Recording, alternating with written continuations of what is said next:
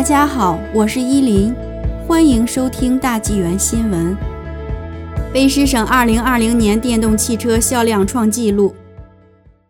卑诗省政府最近表示，电动汽车在全省的销售量创下新高。能源厅长赖次纯说，去年卑诗省轻型电动车注册超过5万4千辆，这是北美地区最高的注册率，使本省成为该行业的领导者。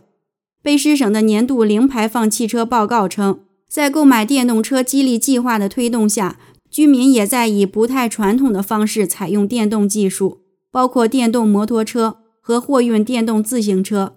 该报告追踪了卑诗省零排放汽车目标的进展情况，并称该省有望超过2025年的目标。去年轻型电动车销量占所有此类汽车销量的9.4%。零排放汽车法要求汽车制造商在二零二五年之前达到电动汽车年销量递增百分之十，二零三零年之前达到百分之三十到二零四零年，所有出售的轻型新车需为零排放汽车。